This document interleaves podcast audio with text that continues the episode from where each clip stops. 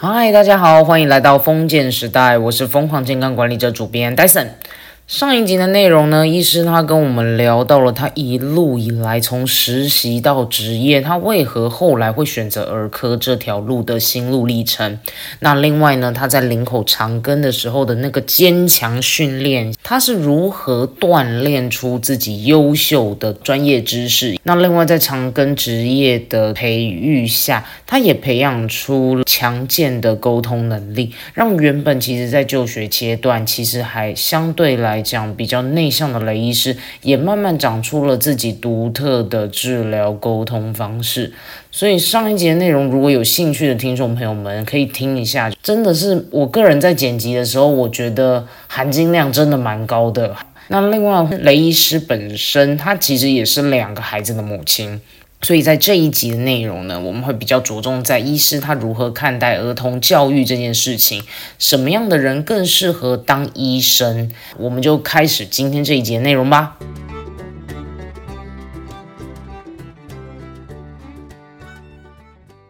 我觉得这个时代医师没有太辉煌，我觉得厉害的是那些创业家。怎么说？嗯，说到我心坎里。我真的觉得我很佩服那些创业家，像张忠谋先生啦之类的。嗯，他们其实视野非常的广。你说是远见对不对？远见，而且就是国际观。我觉得医师其实蛮狭隘的，而且其实我们走不出去，你知道，我们只能在台湾工作。如果我们要逃难去美国，可能只能卖珍珠奶茶。就是我们什么什么都不会啊。我除了这件事，我不会其他的。没有，你们很了不起。所以就是我们就走不出去。嗯。那其他的职业，你看他们都可以外派啊什么？我觉得就是比较有国际观。那也不能说医生没有国际观，因为我们也是，你知道，我们这种医学的资讯也是讲国际化，也是跟国际接轨这样。但是就是比较局限嘛，就是在我们的领域里面。那其实我我不觉得特别辉煌，但是我觉得时代在改变嘛。那以以前我觉得医生很久以前，比如说我们父父母那一辈，可能就是哦，那真的是就是比较会读书啦，然后哦，好像地位很崇高啦，赚钱什么。但但是我觉得现在当然不是这么一回事。哎但老实说哦，我觉得那是呃，我觉得因为医师你刚好周边也都是医师。然后，可是其实，在我们我们，尤其是我们不是这一个职业的人，然后我们在看你们，其实你们的地位真的很高，因为你们就好比是我们所有人里面，就是成绩最好的人，然后一路上来都是顶尖这样。哦，可是就是只是会考试啊，我不觉得，我跟你讲，会考试它是一个优点没错，但是并不是全部。嗯，我觉得我更佩服的是，哎，勇敢去创新，然后去挑战，然后而且就是很成功的人。对，那我们就是走这个叫安全牌，我们就是打安全牌，就是这样啊。你毕业就。反正一定会有工作嘛，那也就是好好的做嘛，那就是大家就可以做到退休这样子。嗯，我觉得你讲到一个很有趣的点，就是这就是人生的选择。你是属于这样子一路起来都是乖乖牌，然后好好的一路往前走，然后走着打起来还不错的路，然后最后 doctor 甚至是未来还去教书，那这是一个很理想的，大家普遍认同的一条路。或者是你刚刚医师说的另一条，就是他有可能很突破，他有可能很创新，他有可能一开始不被看好，但是他或许在他一直以来相信他自己有意义的事情，他是可以做到九十分、八十分、一百分，然后慢慢的被大家看到。我觉得这是很不一样的感觉。是啦，对，但是我们我们的就是一届也是有这种人，嗯。他也是有很多很创新，哎，比如说我同学，我同班同学，嗯，那他当然还在林口长庚，他是一般外科，那他，哎，他后来呢，哎，真的很厉害，他就是呃，我忘记是清大还是交大，就是一起合作，然后就是后来就真的设计了一个用 AI 去确定有没有呃，就是我们有他们有一些重大车祸啦，什么受伤，就是他可能到处都骨折，有些很细微的哈，比较不容易用肉眼看出来，因为我们骨折是用眼睛去看。比如说 X 光片啦，或者电脑断层之类，就判断有没有骨折，然后再决定要不要开刀嘛。是。那但是有一些骨折，它在第一时间，它刚裂的时候你看不到，嗯，刚刚受伤的时候你是看不到的，嗯。那它过了两三天，它还是很不舒服，你再去照，它才发现啊，它有怪怪的，嗯，它才才容易看得出来。那个谁去看都一样，就是说有些东西它就是谁去看第一眼都就是就是看第一时间就是看不出来，它就是过两三天再照一次才才可以很明显。嗯，但是用 AI 可以解决这件事，就是说我们用 AI 用用电脑去看去去判读，它有一些细微的一些呃变化，那个准确度非常就提高很多。哎，后来我他也是我得奖啊，什么干嘛？所以我觉得，呃，我觉得一届也是有很多很创新的事情可以做嘛。嗯，对啊，那也是有很多东西可以研发。所以当医生就是，当然你基本上个性是要，第一你是愿意跟大家互动沟通的。如果你是很内向，话很少。你可能不是那么适合，当然不是说不行啊，就是好像没有那么适合。因为现在我是觉得现在当医生已经跟以前不太一样了，现在就是病人为中心嘛，然后要互动嘛，就是说我们要双向沟通，不是说医生自己做决定，这是病人也要同意。那甚至你的选择很多，那可以就是共同一起决定到底要哪一个选择最好。现在会不会觉得很像服务业？哎，我觉得它又有点不一样。我觉得它不单纯是服务业，我觉得它这个，我觉得就是一个帮助人的职业。嗯，的确是。服务业又很多种，你说去美容做 SPA 那种也是服务啊，但是那种有真的很单纯是去帮助人，好像也不一定。好像是，主要是为了赚钱嘛。有点，当然，当然，主说对，但是你们是真的就是病来为了救人。哎，对，我觉得我们是想帮助他。那当然不可否认，当然有些人他的目的是为了赚钱。当然，但是可是你的初衷、你的出发点应该是想要帮助这个人。嗯，觉得想要解决他的问题。对，所以你说服务业也不是那么。就是好像也不太一样啊，我觉得好像又不太一样，但是绝对不是像以前什么高高在上，绝对不是那样的时代了，对。嗯，哎，对。那刚刚这样讲，让我很好奇，说医师，你后来从医院离开，然后你变成在诊所里面，当初的转折是什么？啊，就是我觉得就是这个就是女性的宿命，就是呢，哎，我是之前在东园，就是还是要值班啊，就是一个月也是值十班啊。但因为我刚来的时候我是单身啊，我是来这边才遇到我先生才结婚生孩子，嗯，那中中间就是经过了三四年这样，然后当我生完第二胎，我真的觉得我我可能不能再这样下去。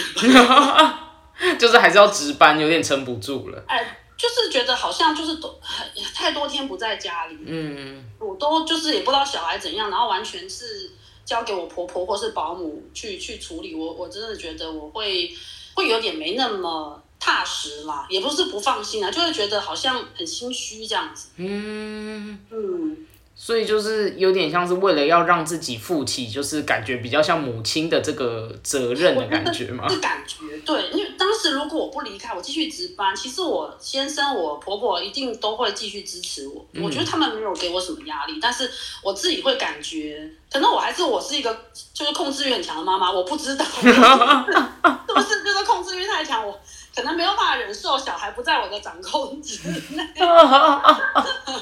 所以后来才会想说，那不然你就退回到说，就纯看诊，对对对，就是工作为辅，但是家庭为重这样子。对对对，没错没错。但我是觉得医生这个职业不错，就是说你你可以非常的积极，你也可以好像。不要那么做那么多，然后对，就是有一个工作这样子。嗯，但是也是有还可 OK 的薪水这样。哎，对对对，就是一个很弹性的职业啦。你有点像是完全就是回归家庭了啦，但也不错，因为这就是我们每一个人自己发现自己有意义的地方，然后想要在哪边多做深入的这个状态。对，或是说你的人生的选择啦，你你取舍哪哪什么事才是对你是最重要的这样。嗯。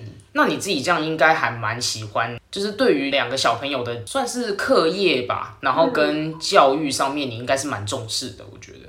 我觉得我算重视，但是因为我先生更重视，所以其实他可能付出搞不好比我多。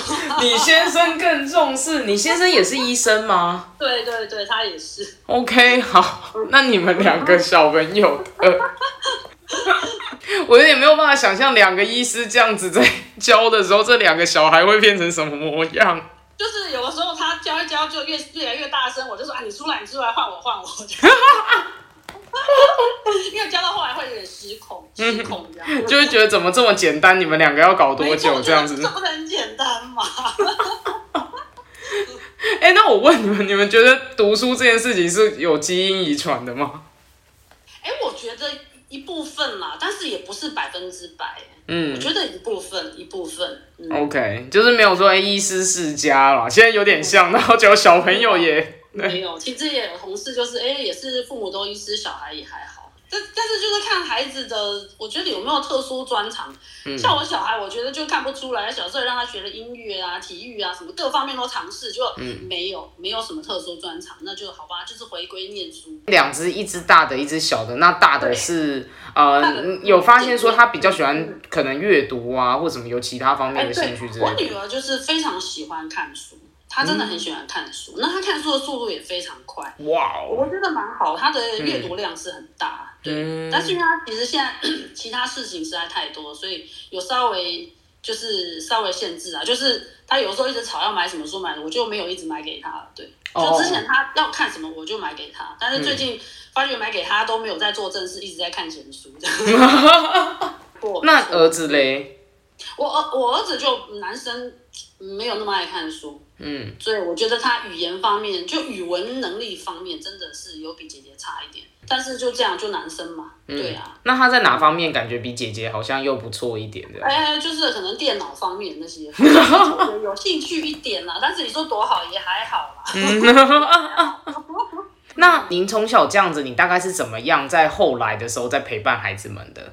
没有，我就是其实我基本上就是因为我小孩我老二出生一岁我就离开医院我就没有吃饭，所以其实一大部分都是陪在身边嘛。但是可能就有时候就是讲讲故事啊，然后陪他们玩一下啊。对我觉得陪伴是有，但是你说我多积极，我觉得也还好。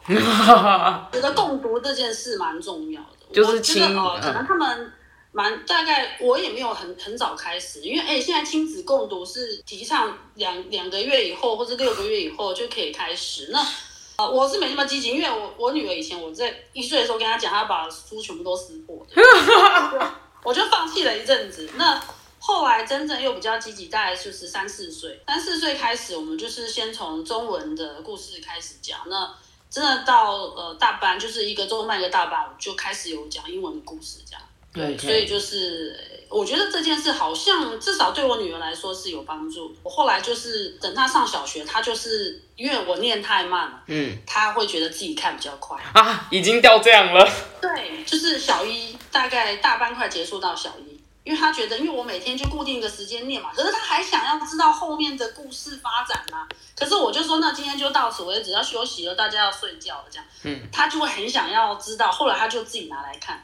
就养成了他就是爱阅读的习惯，这样。哦，哇，原来是因为这样的关系，所以开始爱阅读。对对对对对。嗯，还蛮酷啊！两只宝宝都有，就有北大半。我儿子没讲，他就就就就玩玩具了。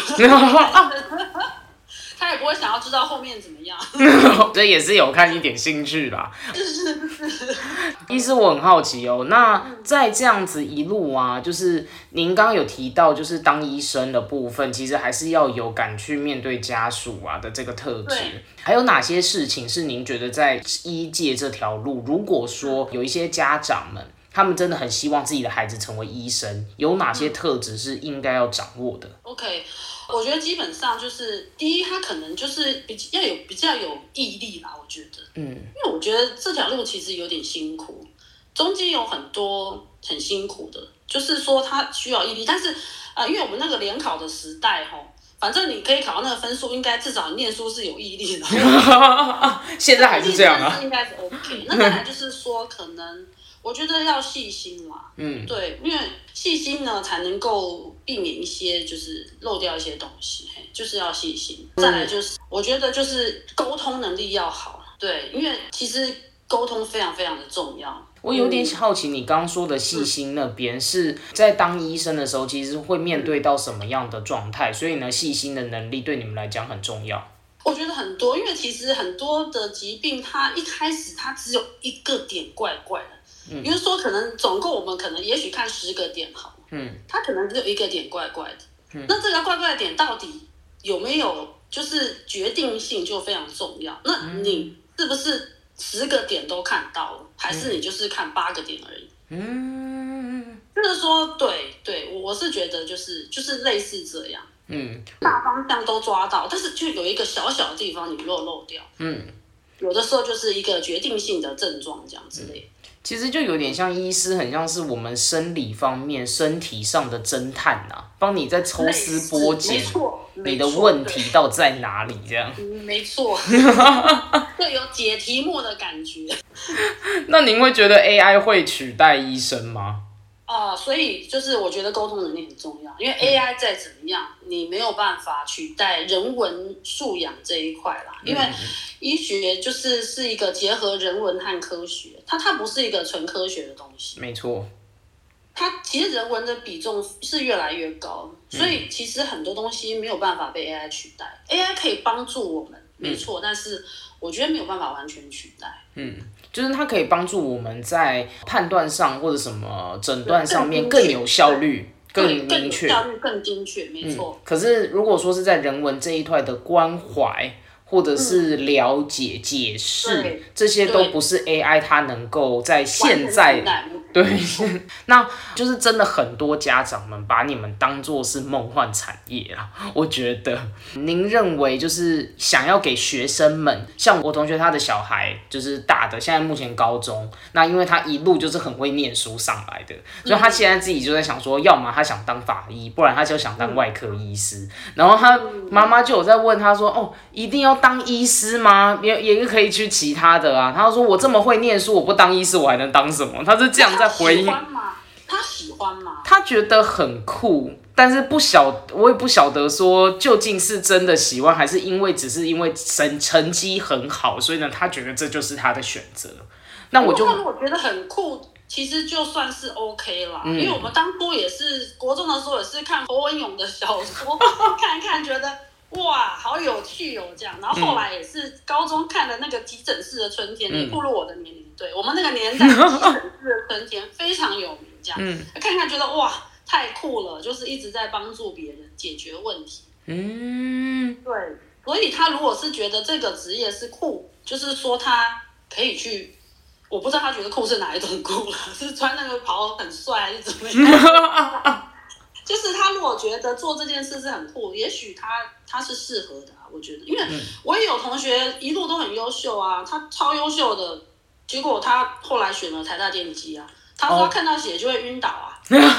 哦，那这样真的不行。他也是女生，对对对对对对，没错。所以其实就是我们在嗯小朋友啊，他们要不断的锻炼，算是自己的思想啦，去看看说到底对于什么东西他比较有兴趣，他比较有概念，就去。对，如果说真的踏进去读了以后，也真的很喜欢，那你就屌了呀。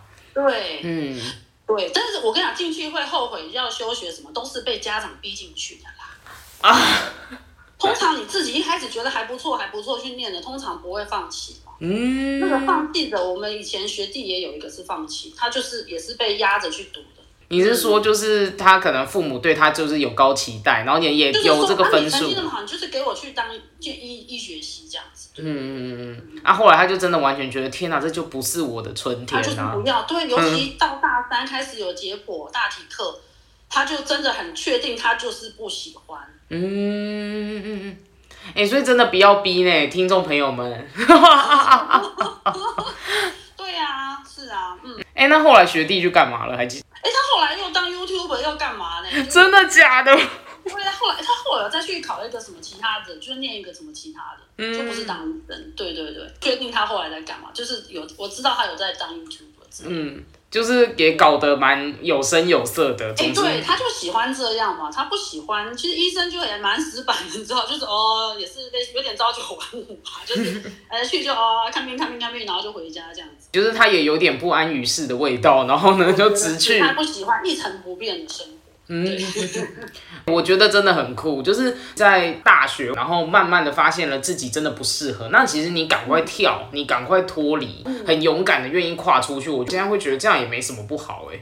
呃，是啊，对啊，他还是因为每这每个人的选择嘛，大家有觉得他喜想要过的生活嘛，对啊。嗯，那您的小孩，你对他有什么期待？我觉得哈。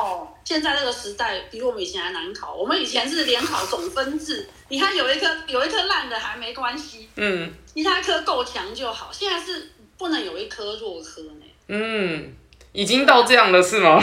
现在是啊，现在你每一科都不能错什么太多题，因为它就是呃用积分制嘛，不是用对对对对啊，所以其实嗯，你有一科弱科，你扣个一个积分两个积分，大概就不用念医学系。好，那您是期待孩子读医学系吗？嗯，其实我觉得还好，因为我觉得未来医疗这一块可能更难发展嘛，因为人口是变少的，然后我们健保就是就是总人口在缴那个健保，所以健保的钱一定是会越来越多。但是以后医生其实是越来越多，比例来说，嗯，因为现在很多学校招不到学生，他就设医学系。总之，现在医学生的总量比我们当初还要多人。哦，就一届收的学生总人数比我们当初还多人，人还多。是哦，所以表示最后会不会医师的整体上来讲变比较多啊？当然品质也还是都不错，只是就会变成说他的那个饭碗也不一定那么多了，这样。嗯，没错，或是说你就真的要去偏乡啊什么。嗯，OK，OK，那表示您对于您孩子的期待来讲，就是观在观察到的往后了啦。对他喜欢还是 OK 啊，我鼓励他，但是他要认真读书啊，难考啊。真的很感谢医师今天跟我们聊这么多关于医生一路以来的心路历程，真的很感谢医师。哎，不客气，很高兴可以参加你的节目哦。谢谢，不客气。嗨，大家好！不知道听完这一集，大家的心得感想如何呢？我在这两集的访谈内容当中，其实对于医生这个职业有了更深一层解读，包含在访谈间，我其实一直有听到，就是助人工作者的品格以及生命价值感的培养这一块。那医师他用两集的时间来告诉我们，其实身为一位医生。对他而言的人格养成，甚至是助人沟通，有非常大的帮忙。那。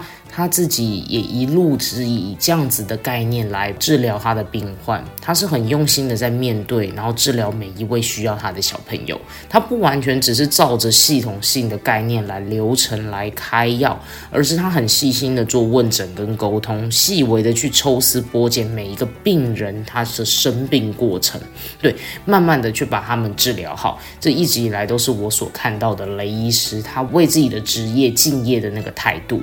对，那。这也让我想到，其实我们都是活生生的人，所以呢，如果我们遇到的医生，他是一位真的用心去倾听病人所说的话的时候，那种感觉是完完全全不一样的。